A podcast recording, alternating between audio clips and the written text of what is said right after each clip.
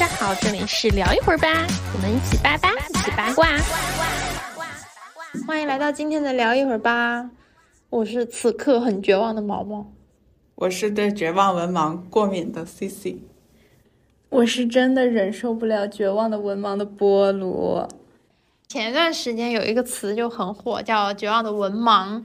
就一般的绝望也就算了，然后绝望到央视两会都点名了。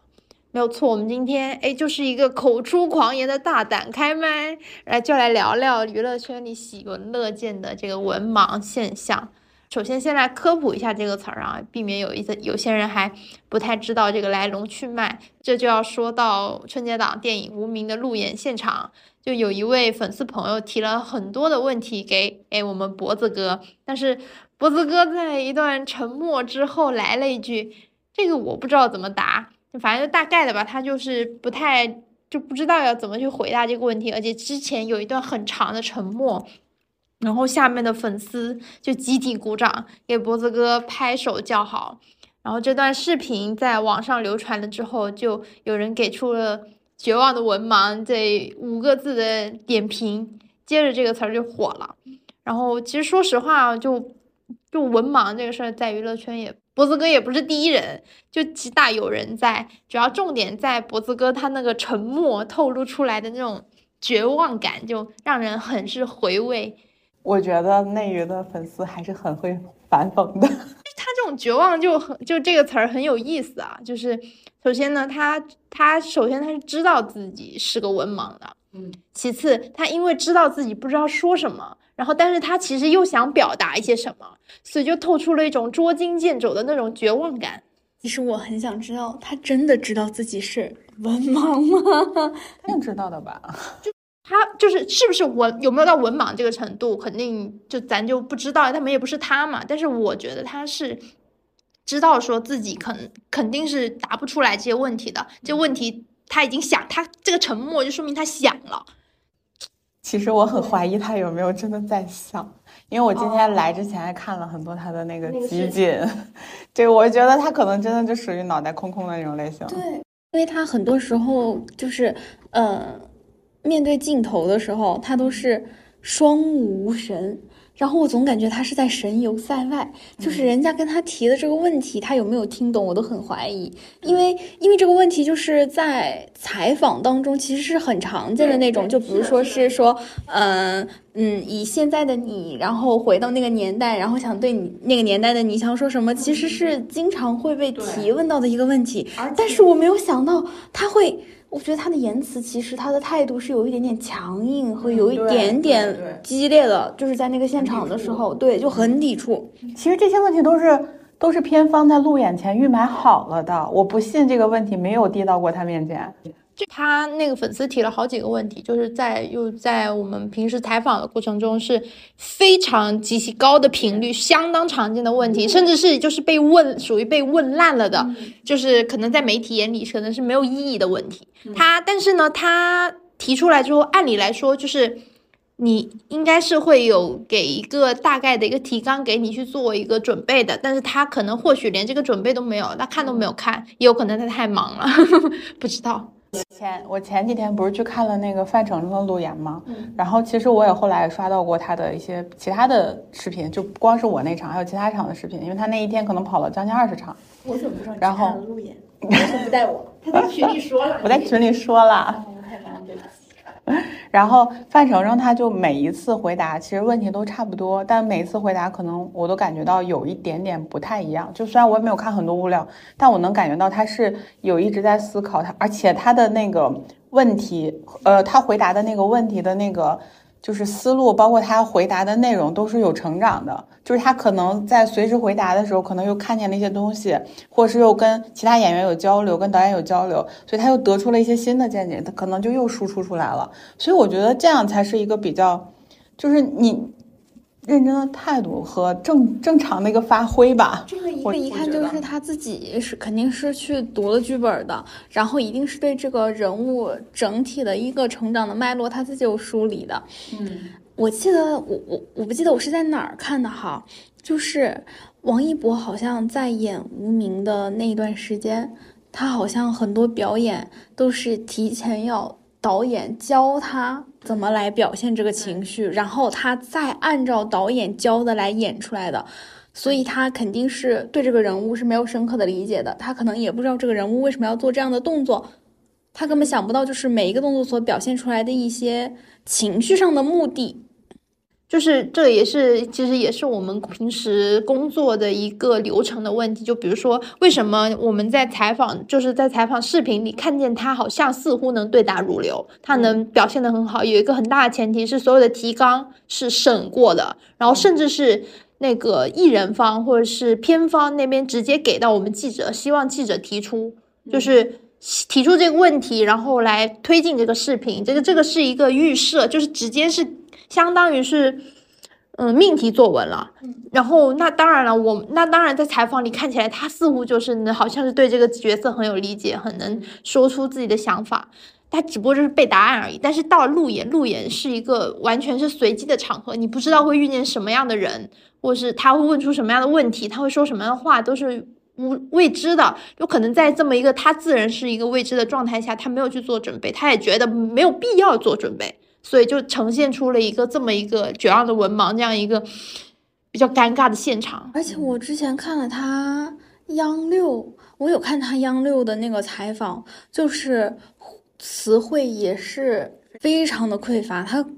不知道怎么去形容这个人物，他他其实是不理解的。经常就是回答的时候，在说一段话描述一个问题的时候，就是说了一段话，对对，描述一个问题。就是都没有内容的，就就比如说，呃，就比如说，人家问他说啊，你觉得他是一个什么样的人物？我觉得他，嗯，是一个，嗯，人，呃，对，是一个什么什么样的人？就一个词语就概括了。对对，他是一个好人。但怎么说呢？但这种情况其实太常见了，就在于他像他一类似的这这类的演员，就是比较年轻的，然后真的是没有。就是他们跟读书或者说上大学这种事情基本没有什么关系的这样一群人，不管演员也好，偶像也好，他们出来之后接受采访，就算是我问题已经提前给到你了，他能给我的答案也是一样的，就可能一句话概括。我真的遇见过很多很多很多这样的场合，而且还有一种可能性就是他其实心里对于红对，或是说我通过采访来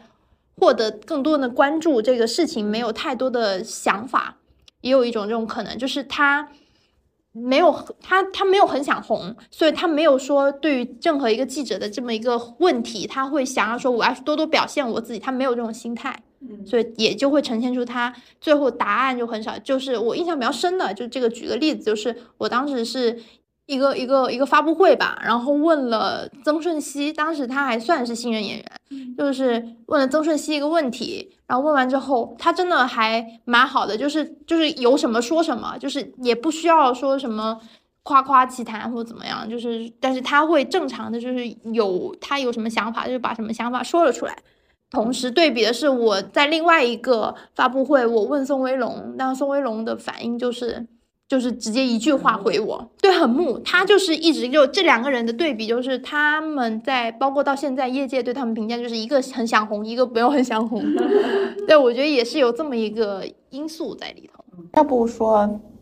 就是说脖子哥是资本的傀儡呢，我觉得这个形容也很到位。然后我刚刚就也也同时也在想一个问题啊，就是比如说之之前毛毛也提到了，就是这个东西是会提前给到团队，然后让团队跟艺人一起去做准备的。那我就在想，那他的团队在做什么呢？因为他们公司也是要做这种影视开发嘛，很早其实就在招类似的影视策划呀，或者是一些相关的职位了。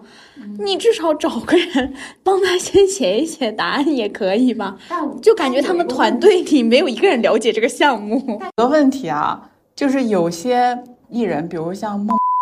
和，这都是我朋友亲身工作经历过的，真的是连二十个字都背不下来。就你就算写了，放到他那儿也是对牛弹琴，你懂吗？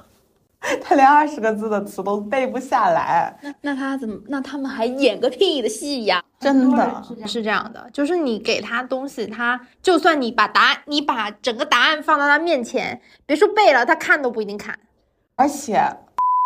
不咋认字儿，你给他字，他都读不明白啊。这才是问题的关键啊！哎，我又想到了那种，就是也看不懂剧本儿，然后就身边专门派了一个人，就是帮他们提前就是念剧本给他们听，然后让他们熟悉剧本。我觉得这真是太离谱了。就是之前不是有这样的传言吗？对啊，那你说到现在了，你说影视很多都不能用配音，也只能用原声，他要是稍微 台词长一点儿，像你说就是，就比如说，如果你你这个词它真的是生僻字，或者是真的很难认，都 OK。因为我今天也看了萨老师一个视频，就是他那个就是也有一些生僻字是他不认识的嘛，所以他打电话问康辉什么的。但你说像这种正常的，就是类似于什么驾驭啊，然后还有很多这种常用词，你你你就算是不认字儿，但你听总听说过吧？对吧？你听总听说过吧？那你说他都没听说过，你就说他们这个都不说文化程度了，真的就是那跟跟跟生活上都好像很割裂的感觉。那他平常都在干嘛？一点信息不汲取吗？而且二十个字要是都记不下来的话，歌词咋记啊？歌词咋写？看呀，别就提词器，对啊，提词器、代笔，然后又是假唱，对对口型有什么关系呢？就这这个这个事情也是，你看你想不想做，很重要的，就是看你想不想干这个事情。就是尤其是采访、路演，就太多的演员也好，就是偶这种偶像也好，不管就他们都是当成一个走过场，我就来了，然后我就走了，我也不不不不打算去，就是我就是应付你。然后一天，因为他们那个行程很挤嘛，比如说路演，就像。那个西西说，就是刚刚有，就是一天有二十场路演下来，采访也一样的，一天十几二十场，那个十几二十场那个采访，然后问的问题可能都是一样的，就可能十个问题里有八九个都是重复的，然后你又要八九个一一遍又一遍，一遍又一遍的答，然后其实是很多对于很多艺人来说，他们是不愿意去花心思去花在这个上面的，就是我差不多看一下你，就除非是真的是还是比较有。就我觉得是有心吧，或者说你自己确实是一个认真的态度，我会去提前看一下你的提纲，我会过一下，说你每一个问题是艺人亲自过的话，可能会好一些。但是大部分都是团队那边给你搞定了，然后艺人其实也不知道你要问什么，就你来了我就随便说，说出什么是什么，然后时间越短越好。团队那边更没有所谓了，就是艺人说的时间越短越好，我们压缩疯狂压缩这个工作时间，艺人就想啊，那我赶紧下班就好了。所以有的问题就是。明明其实你心心里当当就做这个也是做记者的一个一个，我觉得真的是要考很考验做很考验所有记者的一个状态，就是你其实有时候你想了一个问题，你会觉得哇，我这个问题真的好棒，我很期待他答出一些什么，呃，然后当你就带着这个问题去的时候，然后他会给你一句话结束，你就会很生气。就是任何时候都是一样，就是记者与被采访人也好，或者是演员之间演对手戏也好，其实真的就是要水平相当才能棋逢敌手，才能出来那个火花嘛。你说你要真的遇到一个白痴一样的人，你哐哐哐一顿输出丢过去之后，就哦。他说我没听懂，哦，对你跟这他可能根本就没认真听，他就哦是哦，对，他就给你随便打，哇，我真的是我到现在我。我刚刚还，我真的是，我刚还在翻我之前以前采访过的那种采访对象，他们有没有给我留下什么特别印象深刻的回答？我真的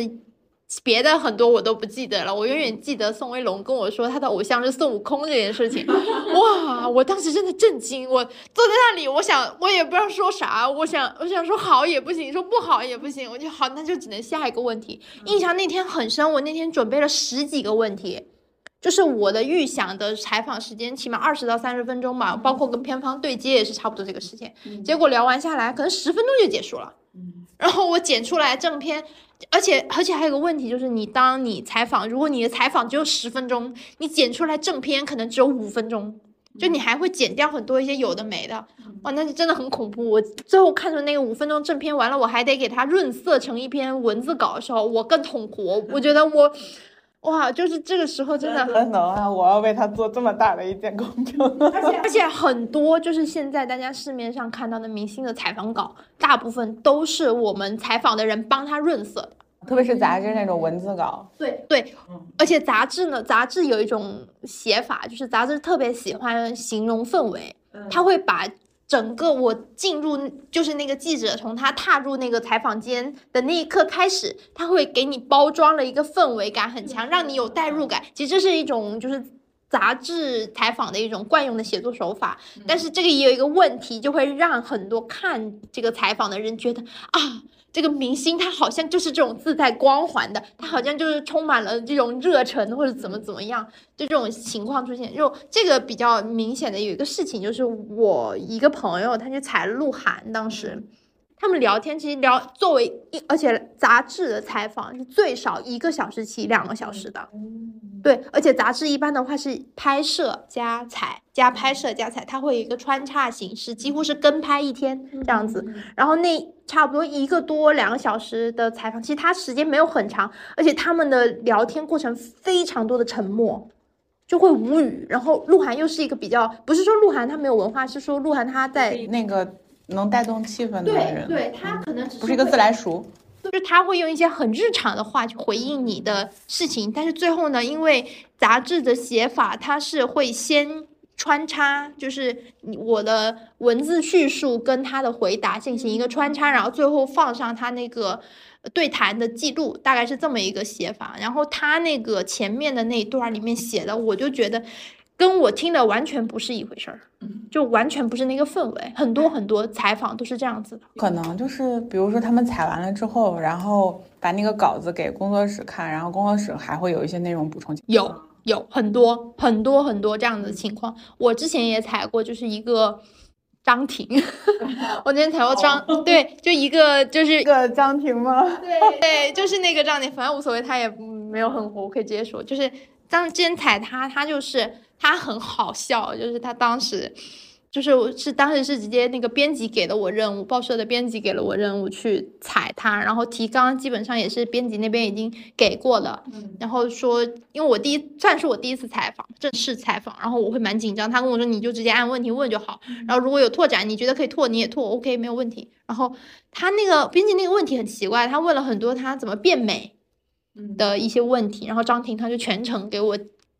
给我推销他的 品牌，他真的从头推销到尾。我本来我很紧张，然后就作为一个新人第一次采访，很紧张。我坐在那我就就已经在抖，然后他他开始介绍他的产品，我就突然觉得他开始反客为主，我就感觉我心放了下来，就感觉就感觉自己在听一场什么。营 传销大会，我就我就很无语，然后我就是第一人生第一次感觉到，哦，原来采访是一个这么无语的过程，真的很无语。然后最后呢，那当然了，我也是用那种包装的形式包装了，然后包括他，你说他一直给我推销这些东西，我能发出来吗？而且我当时是还好是文字，我真的万分庆幸不是视频采访。我很好奇，你那个时候采访的主题是什么？夫妻？哦，对，我也叫她老公了。我 都忘了，当时是他们参加了江苏卫视的那个夫妻综艺，嗯，哦，那个那种大那那那一年那个夫妻综艺很火，就我好像是他们两公婆一起采，我已经不记得了，太久远了。然后反正就是他，他你说他说这些给我营销这些东西，我能写进去吗？我不可能写进去啊，我给他重新改了，相当于我帮他编答案，然后包括我后来把我写的稿子给了编辑，编辑那边也是帮他。改了很多很多，然后编辑也挺厉害的，编辑直接把他之前可能是小三的这个事情直接放到前面了，然后那个团队就一直要求看稿，因为我们那边编辑很强硬，就说不给看稿，然后什么什么的，就这么见报了。哇塞，还好我真的还好跟他们没有再有什么联系，不然可能要找到我头上，真的要死了，就很精彩的一件事情。就太多这种润色的过程，就导致很多粉丝也好，就是看的人也好，会觉得明星有文化。但是其实真的没有，没有多少明星都是包装出来的，太太多包装，而且人设。刚刚你们还说那那什么，说什么错别字怎么读？这不就要提到我们最有名的杨洋老师吗？是 那个驾驭的问题，驾驾权。快乐大本营上那个驾权嘛，嗯，何老师还找我一句啊，驾驭，驾驭不了，嗯，真的很尴尬，真的，那是真的很尴尬。这这我真的不理解，你就是日常当中你口语你总能听到过吧？就算你不认识那个字儿，你总能听到过吧？他怎么读错的也很好奇，螺蛳粉、螺蛳粉这种我就忍了，这种驾驭和驾权的这种，这不这也跟那个谁多多也是，多多那个视频，我也觉得很奇怪。我觉得都是一些非常对，然后太常用了，太常用了。为什么会读错呢？然后甚至他读错之后，而且他这个视频是别人剪辑的，别人审核，但是审核的人也没有发现有错误吗？这整个都很有问题。当时不是说他做这个号是为了就是申请国外的学校，然后当做一个项目去申请嘛？然后可能跟他做这个号的人年纪可能就跟他差不多大，可能都是他同学之类的吧，因为他们好像是国际学校。国际学校可能全英文教学的比较多。那那你这么说的话，他们才多大年纪啊，就文盲了，那以后怎么办呀？我觉得全英文这个不是一个借口。而且我就在想一个问题：黄磊老师在家跟他女儿沟通的时候，没有发现过这个问题吗？他应该不怎么在家。明星的小孩挺可怜的，明星明星小孩很可怜的，就是你以为是怎么样，但实际上他们都是关注度太高了。没有，我觉得是这样，就是你明星有没有文化，你是不是文盲这件事情，其实没有什么太大关系，因为大家其实也都知道，你本身就是你是从事的是艺术这一类的，不需要说你一定要说到特别好。对，其实你就做好你的本职工作就好了。然后问题是现在让人反感的是有一些凹人设的，本职工作也做不好。所以我上一次上一次我就是刷到那个星落凝成糖，呃，陈星旭和那个李兰李兰迪他们两个采访的时候，我就感觉特别的好。就李兰迪不知道为什么总给我一种老干部的感觉，然后他采访的时候就是在剖析自己，说这个题材不是他日常很擅长的那种那种题材，但是他会就是想要去达到这样的呃喜剧的效果，他会。通过剧本啊，或者一些其他的方式，就是去分析这个人物，然后让自己努力的达成这个效果。就是他当时在跟嗯陈星旭聊这个问题的时候，真的就是很严肃的在做那种人物小传的那种分析的一样，就跟嗯 那种不是就是爱豆直接当演员啊，就是只是为了挣这碗饭挣这口饭吃的人，就是感觉还是很不一样的。他本学历学习就还不错。学院派，学院派。然后，其实我觉得李兰迪就是我很难对他有一个不好的印象，因为本来你好就是光的时候，就是当时那会儿，就是也去看过他们发布会什么的嘛，就觉得这小女孩就还蛮安静，然后整个人长得很很有好感。我觉得她后来。丢掉观众缘的一部分原因，就是因为他可能选了一些不太适合自己角色，就是不太适合自己的一些角色。是的。然后像星落凝成糖这个，其实我也不是觉得特别适合他。嗯，他自己也这么说。对对对。擅长的那种题材。嗯，就是我觉得他其实蛮美的，长得很好看，但是可能就是放到古装这个里面，就有一些缺点容易被放大，就比如他稍微有一点发腮。所以它侧面真的很好看，然后一到正面的时候就稍微有一些角度有点虐。我觉得这不是他的问题，就是他本身长成这样，他也没有整容，也没有去盲目的追求一些，就是那个蛇精脸啊之类的。我觉得这是他自己的一个优点，所以我还是就是希望将来能看到更多符合他自己感觉的一个角色，不要太去追求这些流量的一些作品。其实这个应该，我觉得是团队的问题，就是团队给他选择，而且他们因为是公司，大部分他现在参演的大部分剧都是公司自己制作的，他可能没有太大的选择权。对，但我觉得可能稍微沉淀沉淀就好吧，毕竟现在还年轻。我觉得还有还有一个问题就是，唐人嘛。他是唐人的吧？对，唐人。嗯，本身现在自己制作的就不太行了。然后，如果能拿到一个还不错的资源，就是星落，确实是在优酷内部评级还挺高的一部剧。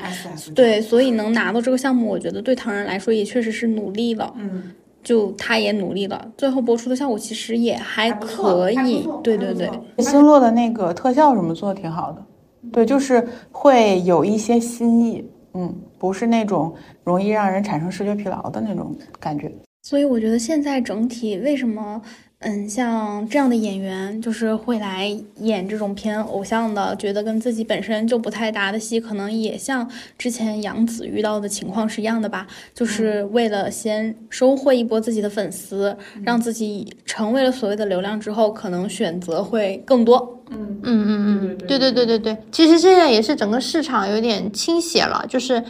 嗯没办法，更多的就是可能更多的戏会给了固定的一群人，然后剩下的一些可能我们觉得是更有他更有想法，能够做出更好的内，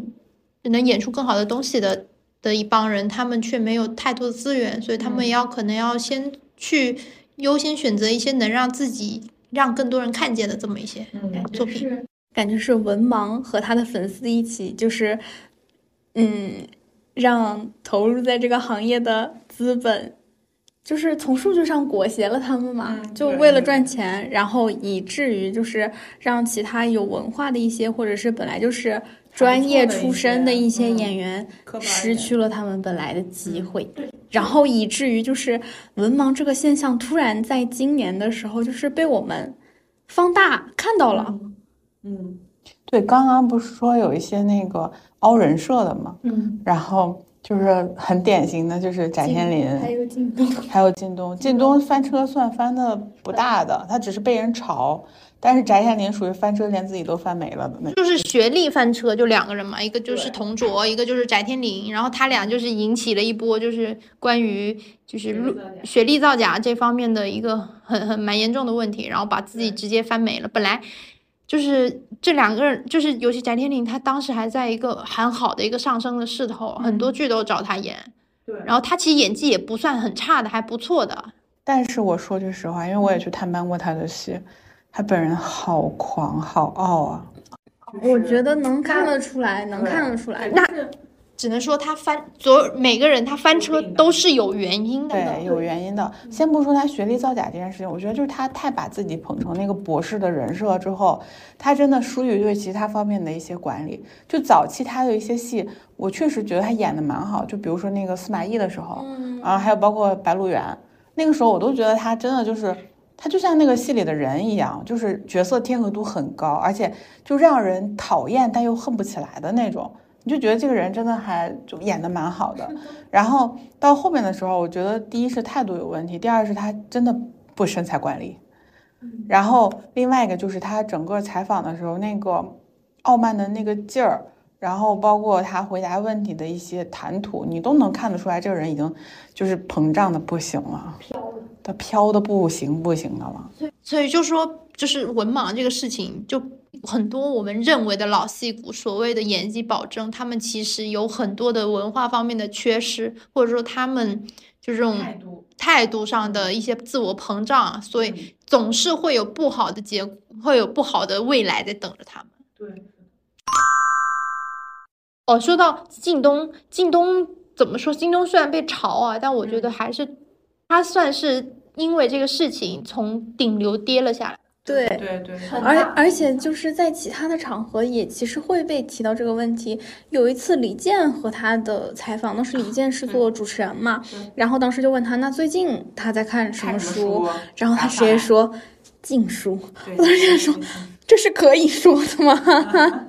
就是没话讲了，硬对，就是没话讲了，就是在硬编。你就说我这段时间确实忙的没时间看，或者说我我可以想一个以前的，我觉得这就是不聪明啊！真的有些酒漏鱼，虽然说他可能文化程度不是很高，就没有读过很多书，上过很多学，但是他真的脑子很聪明，他他像一块海绵一样去学东西。你比如说，就刚说我最近看了什么书的问题，那我可以马上说啊，最近我可能没有看很多书，但我看了很多的电影电视剧，对吧？我对最近对某个印象很好，所以也那个我也想从中去看一下这个作品，就是它原著啊，或者是我想看一下这个作品衍生出来的一些其他，比如说它可能有一些那个刑侦学啊、法法律啊什么的，我可能对这方面感兴趣，我可能想延展的去读一些这样方面的书。那我下一步计划就是去买一些这些书去看。我觉得他哪怕绕个弯儿去回答都可以。他或者说我最近有一本特别想读的书，但我一直没有时间读。我觉得这样也是可以的。就是说，这就是不聪明的表非得现。卡死在这儿了。对，然后 EQ 也不太行，IQ 不行，EQ 更不行。其实就在靳东他就是被炒之前，我是算是也不算采访吧，虽然当时是有一个发布会我去了，然后他本人就一直是那种，我觉得就是有点装杯，啊，就是就是装杯。他的问题不是说他人设是一方面，他就是又想装杯，但是他又装不来这个杯，然后又又又又希望把这个杯散布于所有的别人大所有人的印象里，然后就是当时在发布会现场，他就会给特意的营造一种我很悲的影响一个的那种形象给所有的人，就是就其实同样的另外一个男演员也是李光。他也是，他就是给人一种我好像对这个剧本研究的很透彻，我很有我自己的认识，但是说出来没有一就都是废话，嗯，就都是现在很多这种男演员上了年纪的男演员都有这种问题，就不只是靳东一个人，他反反反而是他出了那个事之后，他收敛了很多，他不敢说了，就是也是不敢说了，就怕在怕在影响自己的后面的一些，而且好像从那之后，他后面接戏的那个就是维度好像也放宽了一些，就是他他人物也有一些突破了。就比如说《底线》里面，他不是演了一个比较就是贴合人民群众的样，就是地方的一个法务呃那个司法工作者嘛，就是我觉得他对以前那种就是霸道总裁似的就 就好像角色是有了很多突破的。他之前固定在一个形象里很久了，他来说是一件好事。少吃亏更好。我觉得也跟团队有一些关系吧，是因为之前的时候他确实是从这个人设就是起来的，对他就是从这个人设被大家所熟知了，对。然后他可能也是，但是你你团队他接不接戏，你团队肯定会问他意见嘛。嗯啊，老师有这么两个角色，你演愿意哪演哪个？我霸道总裁就是他，他就是有些人他就是懒，说白了就是懒。他就自己到了一定模式之后，他很愿意在那个舒适区里待着，他很不想突破，不想去研究。你想，如果你要让他去演一个乞丐，他还得蹲路边看乞丐到底什么样，对吧？他还得去研究那个人。那如果你要说就演一个那个大明星、大演员，那这不就是自己生活吗？那上来信手拈来啊，他马上就上了。那对他来说，肯定就是前期付出的代价是不一样的。所以我觉得很多人都是。不愿意走出舒适圈，所以才造成他们今天的这么一个后果。当然啊，你看看人家一天二百零八，我们呢？我们要把后面那个万去掉。对，然后刚刚还也提到了很多，就是这个团队相关的。嗯，明星其实一方面，明星其实更多的它是体现在。就是观众视野上的一种，就是觉得难受或者是疲惫，但是我们的话是直接是被明星团队，就是这种业内的一些酒漏鱼们搞得很崩溃的直接受害者，真的。没错，我真的我真的很，就刚刚也说到说，就很多就是我们采访之前提纲什么的要先对嘛，然后会提很多需要求嘛，他们会给给我们的很多问题就是。就是就是，哎，反正就会提一些我真的很无语的要求，就会跟直接加东西，甚至就是我的稿子写完了，而且现在有一个很很很恶心的一个坏习惯，以前从来没有的，就是看稿。我不知道为什么他们要看稿，他们看来干什么？就是可能看了，我能理解他们想看的意思，就是说我怕你这个写了什么我们负面的东西，我没有对他审一下。但是我觉得，我觉得审稿的。基本素就是你不要破坏这个作者原本的利益，嗯，但他不，他是要加很多东西给你添。人家剧本都敢改，你一个采访稿，人家有什么不敢改的？对，就是就是，就这也是啊，就是，但是我当时在，我就很硬，我不改。也不是不改，就是不给看，直接不给看，就是够硬气的媒体，他直接不给你看，然后就写的跟鬼一样，怎么写都行，然后写完了，然后后面团队就来追杀你。但现在现在都不改了，这也是好几年前才有这种事情了，现在哪有这种事情？现在一年一年比一年难做，一年比一年难搞，一年每每个都要看，然后看完给你加很多，就是加很多你不知道他们想表达什么的那种纯夸。对，纯夸，真是纯夸。然后说到夸，说到看稿，因为我也接软文嘛，我也写软文。然后软文，软文，它之所以叫软文，你得软呐，你得你得润物细无声啊，你不能夸我给你来一个哇，它就相当的什么怎么怎么地，你不能太硬啊。但是呢，现在大家已经忘了软文这个软的这个本质，就是要硬到底，我就是要突出。然后印象最深就是当时写那个谁。哇，给我气的，就是他们后面几集已经那个就是那编剧已经乱套了嘛，就大家也都知道，嗯，就后面就是乱套了，什么女权男权这乱七八糟的东西全部都涌了上来，然后但是他们就要强调我们没有男女对立，我们要怎么怎么地，然后硬给我就是我的文章里一定要加上一段很长的那种话，说我需要。怎么把把我的逻辑掰过来？我心想，大姐，你们剧本是咋写的呀？就是这么写的呀，我就是就是一五一十的说出来了。我可以给你润色，但我没有办法在文章里给你改剧情啊。就他直接要我给他改剧，要借你的手，就是把男女对于这个事情给平息下来。对对，我觉得太离谱了。我当时就。钱是花钱了，是花钱。我当时就只能说，我跪着就，我只能跪着是好的爸爸，我没办法了。那人家收钱了，能怎么样呢？只能这样子，真的是就非常违背职业道德。而且这种东西一旦发了出去，然后别人就即便我有温馨提示说这边东西它是一个定制软文，它是一个定制广告，但是就是还是有很多可能没有看到我们标注定制的那的用户的群众看到了。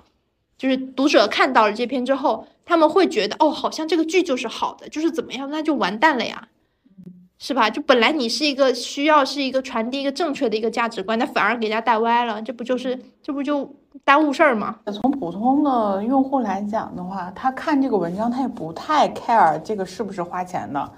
就算是他可能意识也意识不到。开水的文章，他看了之后，他觉得营销过程，他也会觉得你是花钱的，是是是是，他们有一点分辨不出来，分辨不出来的。现在 care 这个，这个我也蛮想聊的，就是以后再说吧。就是说怎么分辨，我真的能，因为我我笔下写过太多这种真的假的，就我能一眼辨辨别出来，这他是不是真的是就花钱买的。就是其实即便他是我我跟真的可以跟大家掏就是交底，就是即便他是八分九分的剧。正午阳光的剧，他也买，他也买营销，他也做，他要做口碑啊，做公关，他也去散播这个东西，而且这个东西是要先给你预定好的。就算他不做，营销公司也会给他做，因为这个涉及到之后，就是比如说豆瓣上开分啊，就之类的。不不，是开分了之后，我也要去进行一个口碑维护。我即便是一个八分的剧，大家觉得 OK，我没有问题了，不需要去做这个口碑维护，但是。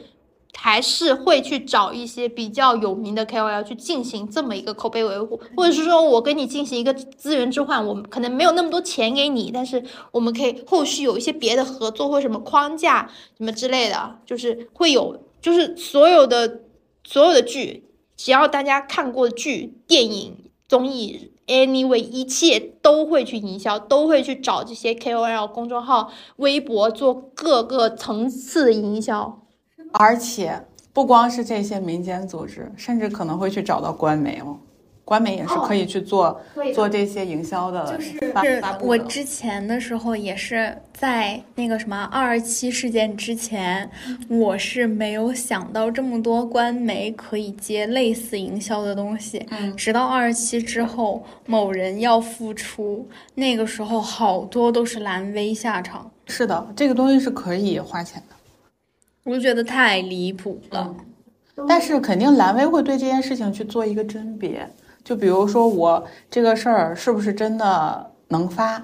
他肯定会去甄别，他不会信口胡说，但是他肯定背后是有就是收了钱的，嗯，就是只是说他们收的贵一点，然后以及他们要求多一点，但是都会接。对，就是比如说像我们有的时候说那个剧或者综艺，它需要有一些这种。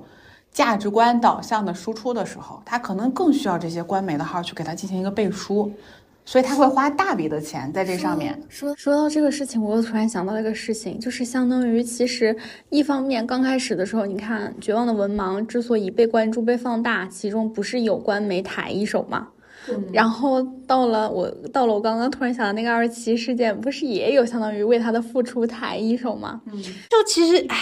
这个东西就是，其实官方呢，就是现在很多的，就是个人吧，粉丝也好，就是营销公司也好，他们会把一些官方的发言作为一，就是列入他们整个的那个战报里面，或者说作为一个战绩去说，然后搞得好像官方是自来水一样，但是其实并不是，就是都是其实都是有一些。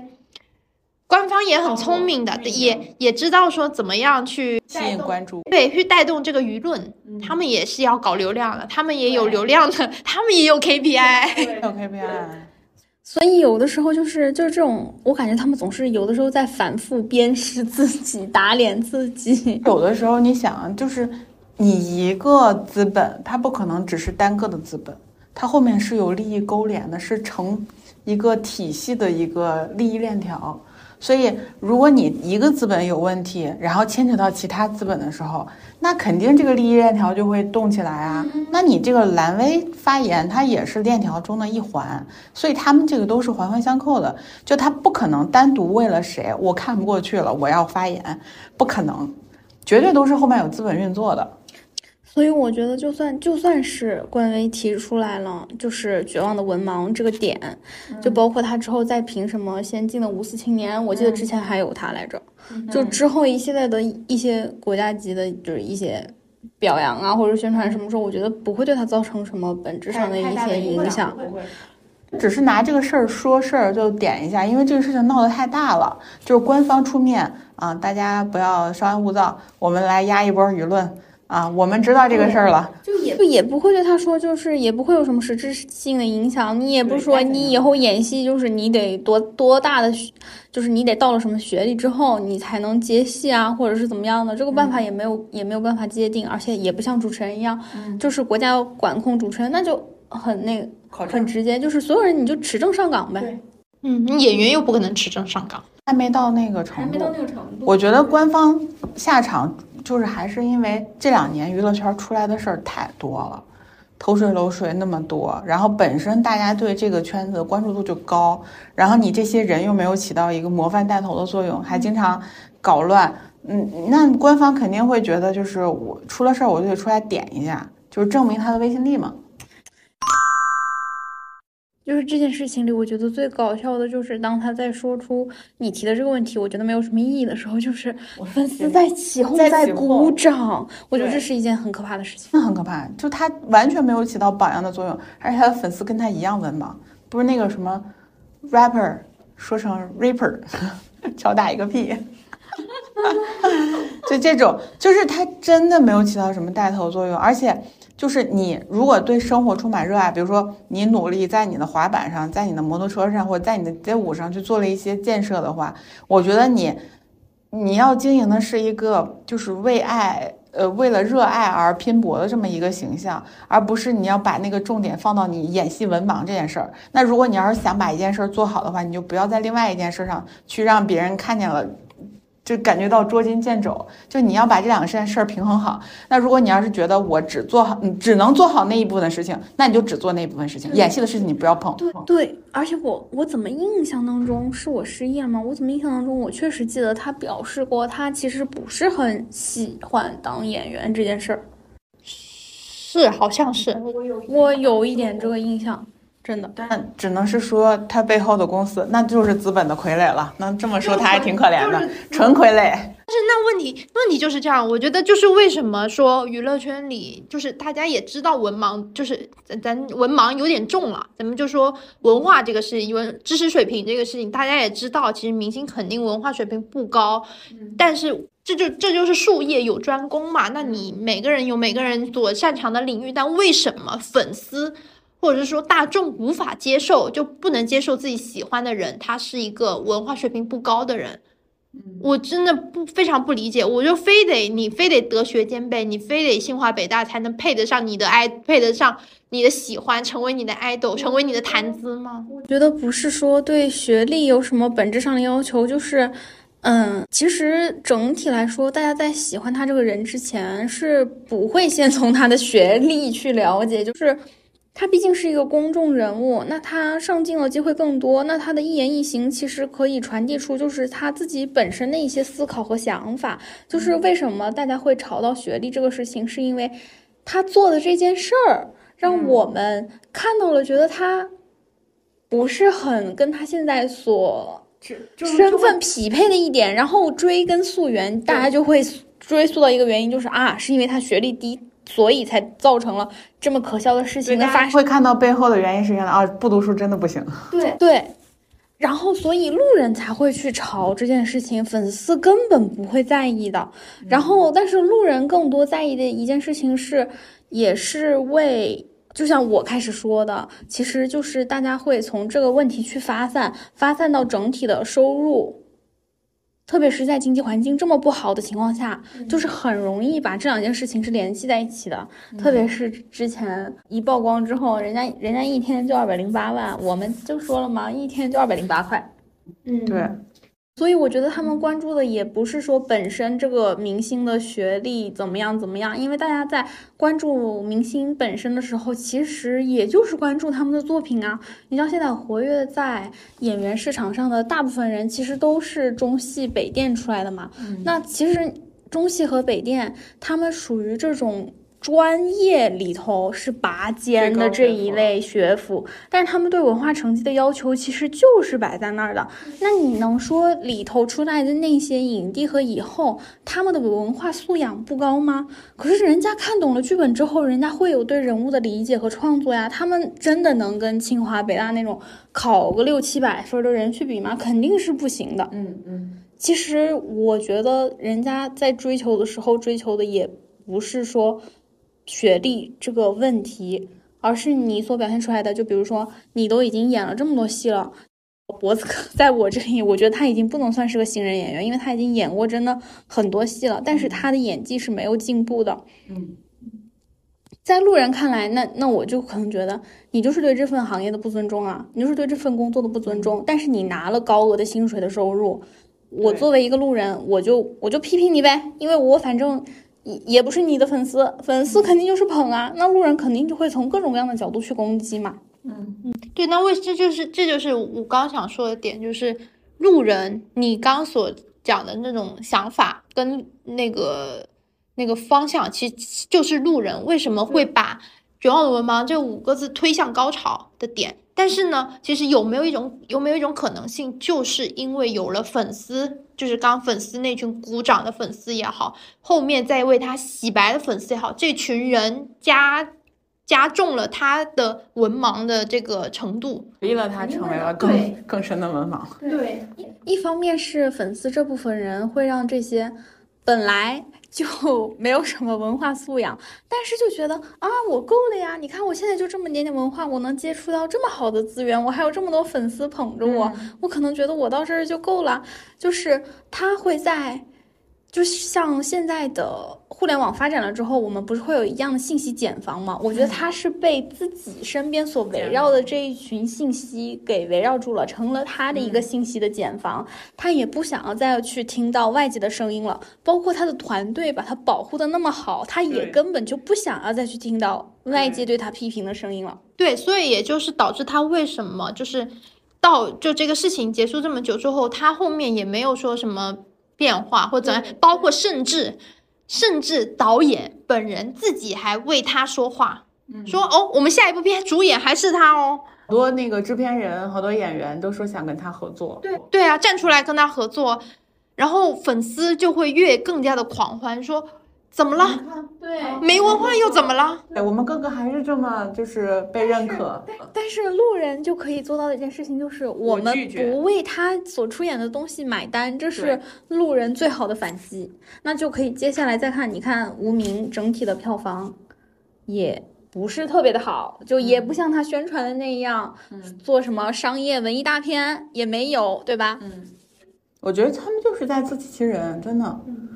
就是在自己自己自嗨而已。是的，是的。所以我觉得，就是粉丝，就是你喜欢一个人的时候，我觉得所有人都应该摆正这个心态。你到底喜欢他的是什么？比如说，就是我身边的朋友，我身边也有喜欢波子哥的朋友，但是他们很认真的跟我说，他们接受不了波子哥回答无法回答那个问题这个事情，他们接受不了。他觉得我喜欢你可以，我就喜欢你会跳舞，我喜欢你长得帅，我喜欢你就在。之前的表演里，我我有感觉到我喜欢的东西，但是你连你的工作内容，你正常对最基础的东西你都做不到，我无法接受，我也不会为你这个你所做的错误去买单。我觉得这个是正常的粉丝应该有的心态，而不是说我像那群在下面鼓掌的粉丝一样，我就我就为他的错误叫好。对对对对，我觉得这样是不是一个正常的一个生态。然后包括说，其实这种生态并不是只存在于脖子哥而已，是甚至现在整个粉圈都是这样子的。对，我觉得更多的是。我们现在更多看到的，其实也是相当于从互联网，然后在粉圈一个比较聚集的地方，其实就是微博这个地方。微博每年发布的数据，就大家也可以关注一下。嗯，整体的学历就不高。嗯，对，对，因为好多粉丝都很年轻，对，而且年龄层小偏低。嗯，这也是就是为什么在绝望的粉丝这件事情被发酵出来了之后，粉丝，我我绝望的文盲这件事情发酵出来之后，就是。呃，会产生现在这种，就互联网上大家可以看到这种局面，就粉丝各种捧臭脚啊，心疼我的哥哥，我要我就要多多支持我的哥哥，怎么的？其实也是，就是现在的能看出现在的粉丝结构，大部分嗯正常的像我们这样的粉丝，不会因为出现了绝望的文盲这件事情之后，我还在互联网上嚎叫说我要支持我的哥哥什么样？我们这样正常的人不会的。日出现绝望的文盲，明日就是我们绝望的粉丝。真的是绝望的粉丝，我真的觉得太绝望了。我我是他粉丝，我会很绝望。就是别说粉丝了，我觉得我最近最绝望的一个事情就是天天粉丝给正主倒油。哇，我觉得这就是一个，就是粉丝在给正主倒油。你他他自己给自己倒油也就罢了，那是他的问题，你就不要抢，争着抢着去给他倒油，好吧？对，就是在路人看起来就会觉得很好笑，而且粉丝对于嗯自己哥哥或者是在自己姐姐的这些态度，确实也会影响到路人看这个明星时候的。角度对，就像我和 C C 女士之前去看那个第一届的呃偶练偶练的时候，我们去了现场，然后现场是不让举那种横幅啊、手幅什么的，因为会挡到就是后面的人的视野嘛，所以当时现场的保安就一直在控制这件事情。当时某一家。就是他们做了那种可以拉开的那种手幅，你知道吗？第一排，然后整个手幅一展开，我们视线全部被挡了。那个那个舞台什么都看不见，我当时就一直站在背后嘀嘀咕咕嘀嘀咕，我想说，我就祝你们哥哥就出不了道，真的，就我瞬间就把我的怒火就没有救到，但是他今年糊了，但是他 flop 了，就是。迟早就会念力回馈的，就是粉丝真的还是要注意。你确定是嘀嘀咕咕，不是骂骂咧咧吗？呀，嗯，确实，我承认就是骂骂咧咧，就是站在人家正好就站我俩前头是吧？我俩就已经肆无忌惮就在那骂了。对，我们就在那前面谁们家粉丝。这这么没有素质，有素质一点好不好？对，但我们顶多也就是这样骂骂咧。对，而且其实我们俩站的那个地方不是纯粉的地方，你知道吗？就是投票的粉丝都在那边，我们其实是那种站的是媒体区，对媒体区商务票那种感觉的。其实正儿八经的都不是什么粉丝，就是过去看节目的。然后结果还被改了这么，哎，而且摇臂就在我们旁边哦，他那个横幅后来直接挂在摇臂上了，后面摇臂的摄像大哥在后面发疯，对，摇臂在骂。也听不见，人家就当听不见，人家横幅都挂上去了，就是摇臂大哥真的在骂了。但我想说，他们家粉丝到今天还是这么牛逼，就昨天我就昨天就看到他们粉丝还这么牛逼，算了，我就不不不细说，再细说可能他们大家就知道了他在说谁，在说哪位，他名都点了，还怕他吗？真的。对不起，我们就是无差别攻击任何一位没有素质的人。就这个也是导致说大家都觉得娱乐圈就是文盲多，就是因为就是这个生态，整个生态都文明。就我刚刚前面说，就是明星自己自己自己给自己导游也就算了，他粉丝还在导游，工作人员也团队也在导游，就大家都在给他导游，那那有什么办法？所以，去就普遍就是正常的正常人来看你这个圈子就是文盲。啊，你说，你说我爱我哥哥的所有优点，但是你也要爱他的所有的缺点。但你能不能在爱他缺点的时候小一点声？而且甚至就是你，你能不能有一点底线？且你这个底线不要随着他而拉低，你就保持在没有下限。我跟你讲，没毫无底线，拉低，底线是可以永远拉低的。扭转一下这个局面，我们要在怒斥这些没有没有素质、没有文化的人之之后，我们来扭转一下，就是其实还是有一些真的是有文化，或是认真对待这个他的事业的一些人的。嗯，我觉得就是那一些默默在演戏，就是一直在坚持自己，不管接到了一个多么小的角色，都会好好的去做分析。哎，我记得之前演那个。爱情神话是吧？就徐峥那个，当时倪虹洁，倪虹洁那个角色，他当时就是说，好像是自己写了很长很长的人物小传给了导演之后，然后才被录用上的。就是他们为了争取这些角色，就是会很用的心的去揣测。啊，我觉得可能大家可能会。不太不太理解，说为什么一个演员要这么用心的去写一些人物小传啊什么的，就是因为在不同的情节点的时候，就是这个人的内心，我想表现的是什么？我觉得他此时此刻内心在想的是什么？就是他在写这些东西的时候，是要跟导演能跟编剧在这个点碰撞出来的火花是一样的。嗯，导演和编剧可能才会觉得，哦，你想的这个点是一样的。我觉得你对这个人物的理解很到位、很透彻，我才会想着要去用你。不然的话，你对这个人物都没有理解，你就光张着嘴、仰着头，你就跟编剧和导演说：“我就想演这个角色，我很喜欢。”用没有用。对，这想起来那个《哈利波特》里的露娜也是，她也是，她是《哈利波特》的那个就是书粉嘛，非常喜欢。然后她自己写信给了罗琳，然后说她觉得她就是露娜，然后她就写了很多她自己的感受，包括她可能自己会延伸出来一些人物的那个，就是一些。就是书里没有写、没有透露出来的一些东西，可能习惯呀，包括他自己的一些喜好、动机，对动机啊什么，他都会写出来。然后这也就是因为这样打动了罗琳，然后才让他去有这么一个机会嘛。对。然后最后出来一个这么灵动可爱的露娜，就有成为了永恒的一个荧幕经典形象。嗯，这就是演员自己本身的一个动力。那当然，这个肯定是就是一些是本身角色给人带带来的一些感觉。但我觉得可能有些演员他在。比如说他不喜欢这样的戏，但是他被迫接了这样的戏，或者是因为一些原因接了这样的戏，他还能全身心投入的时候，然后甚至是能就是超越这个角色本身，然后把它塑造成一个经典的这种，会更可贵一些。我印象，我现在一下子想不起来有没有这种人啊。但是我印象比较深，我好感一直很有好感的一个演员，我就李现。李现就是因为我自己跟他聊过，我觉得你不一定，我不需要你给我凹什么人设，你看过什么书，有多少文化，你不用跟我输出这些东西。就是在我跟你聊天的过程中，我能感觉到你是对你喜欢的东西，你有一定的深入了解的。我们当时聊了很多关于诺兰的电影，他很喜欢诺兰。然后我们聊那个电影，就是他，而且他确实他也会在微博上发他自己看了什么电影啊，就那段时间他会说自己看什么电影啊，推荐大家看啊什么什么的这种，然后他也会说一些自己的见解。那我刚开始我是抱有怀疑的，我心想你会不会就是在凹一种人设呢？然后我跟他聊天的时候，我是能感觉他真的很喜欢这些电影，他对这些电影他有自己的分析、自己的了解，然后会可能会希望说把这些。感觉到、感知到的电影跟电影相关的一些内容，我能反馈到我的表演上或者我的作品选择上，他是会有这么一个给我这么一个感觉，所以我对他印象一直很好。他不是在刻意凹什么人设，我觉得起码就是我我们也没有要求说明星你一定要有有文化，但是你起码的给我一个感觉，就是你有在为你你所工作的内容、你的事业上，就是你有在为他付出一些努力。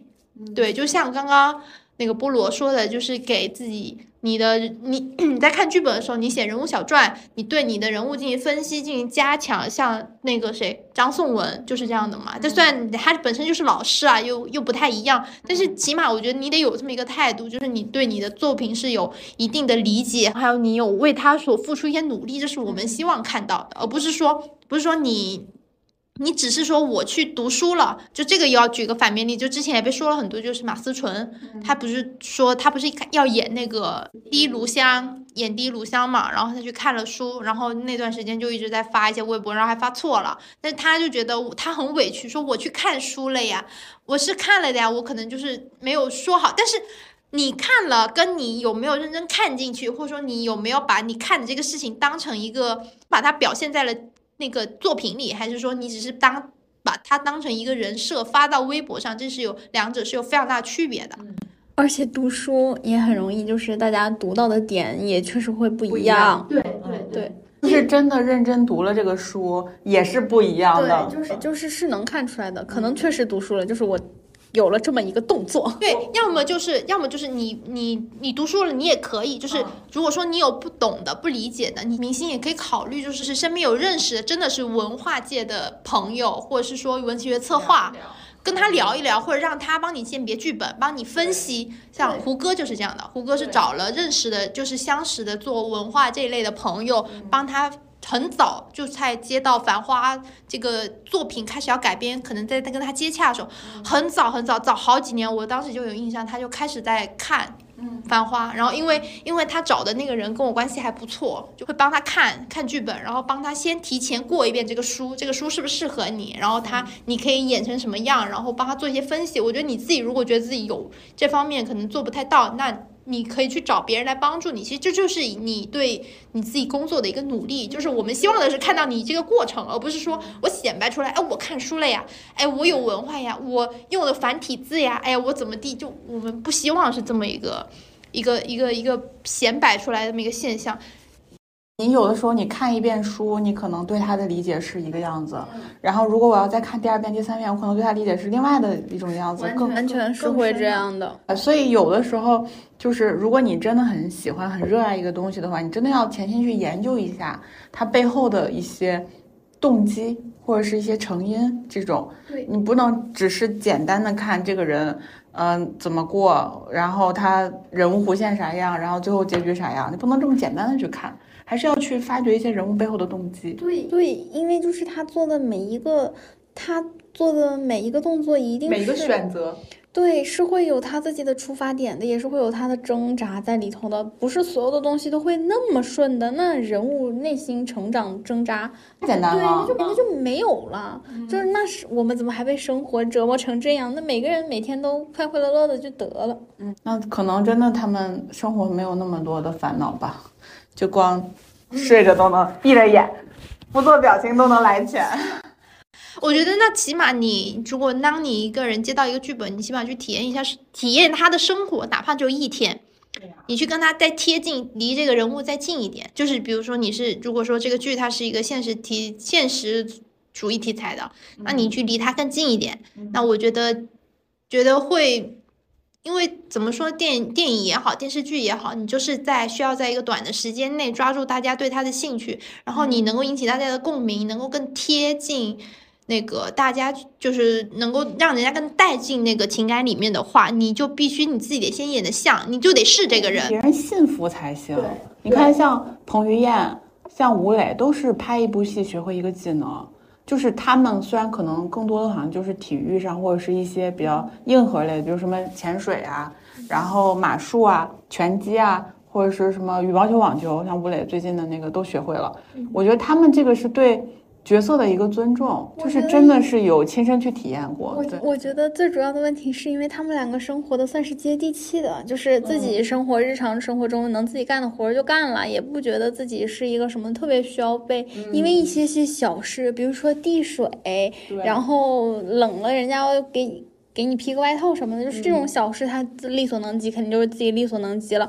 但是很多明星就是站在原地什么也不干，然后把自己当流量了，然后把自己当做人上人的那种感觉，就是什么都要去别人照顾，那你真的就没有生活，因为你都不知道你自己在单纯的去拿一瓶水的时候，可能会发生一些什么样的事情。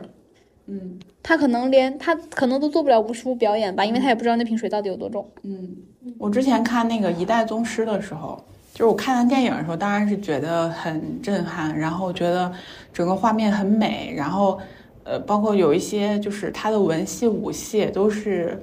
就是很打动人的。就是不光是武戏里边有一些非常精彩的打斗的一些画面，然后包括他的文戏也是特别意味深长的。然后后来我又去看了这个纪录片，主创的这些演员就从一年前就开始去练习这个，呃，就是。武术就各种拳，谁不就张震？对他们都是张震，张震，张张震不是后来直接就是在拍电影的期间，他还把那个什么证儿给考下来了啊？对啊，就是他们就真的就是潜心下来去学习这个武术，好像都不止一年，不止一年吧？不止一年，四四年，四年吧，四年。然后就去学这个，就是各路的这个拳拳，呃，什么咏春啊，然后那个山西那个叫什么拳，反正就是各种拳就学习。然后就是真的，我看了那个纪录片之后，我反而就觉得这个电影是更加珍贵的。嗯，就可能看电影的时候只是单纯的欣赏，但是觉得看完纪录片之后，就觉得这确实是一个非常好的文化遗产，就值得我们子子孙孙都去看下去的那种遗产。我们相当发散的聊了，就是关从绝望的文盲，从文盲这个事儿，然后去发散聊了整个娱乐圈的其实蛮一一个整个的一个现象嗯然后包括我们自己的理解，我们自己的经历是一个什么样的情况。其实我觉得最核心的，我们不是说我们觉得娱乐圈就是文盲，因为我们其实说实话，我们自己也没有说有 文化，对对，不敢说，不敢说，对对，真不敢说，咱也就是也不敢敢这么就是立这个人设。其实文化与有没有文化这个事情其实不重要，重要的是你的态度，还有你有没有认真的对待你在做这个事情。尤其娱乐圈它是一个每天日进斗金的这么一个行业，包括明星他的收入是。跟我们普通人、普通工薪阶层差距实在是太大了，所以大家会觉得说你没有文化，你就拿这么多钱，实在是对我们一种，其实我觉得是一种不公平吧。就由于这种不公平，大家会产生很多的一个讨论也好，我觉得是一个很正常的现象。就我们其实也是希望说。就是如果说你喜欢一个明星，然后我们希望你是理智的去看待说明星有没有文化这个事情，然后他他没有文化也好，他有文化也好，都不应该成为你去你去洗白他是否有认真工作的这么一个理由。然后如果说作为我们自己的话，哎，我觉得大家就是真的是多读书吧。嗯，多读书真的很重要，就是学到老。我对读书读书这个事情，就是不管你是否身在娱乐圈，然后即便说你现在就是娱乐圈里的某一个行业，你就算是看的是工具类的，你是往娱乐相关的领域去深深造也好，但是读书这个事是不会背叛你的，它是会给你带来很多的益处的。哪怕是读小说，有一些那个就是呃古古就是。那什么呀？古风的那个小说，它里面还有一些特别难，就是